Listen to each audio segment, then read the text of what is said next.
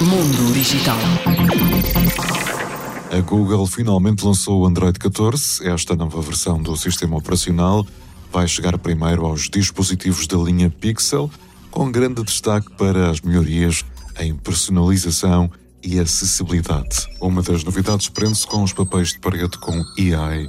É que, na falta de uma imagem preferida, os usuários do Android poderão criar papéis de parede com uma AI generativa a partir de simples comandos de texto. A princípio, a novidade estará disponível somente para os modelos Pixel 8 e Pixel 8 Pro. Mundo Digital.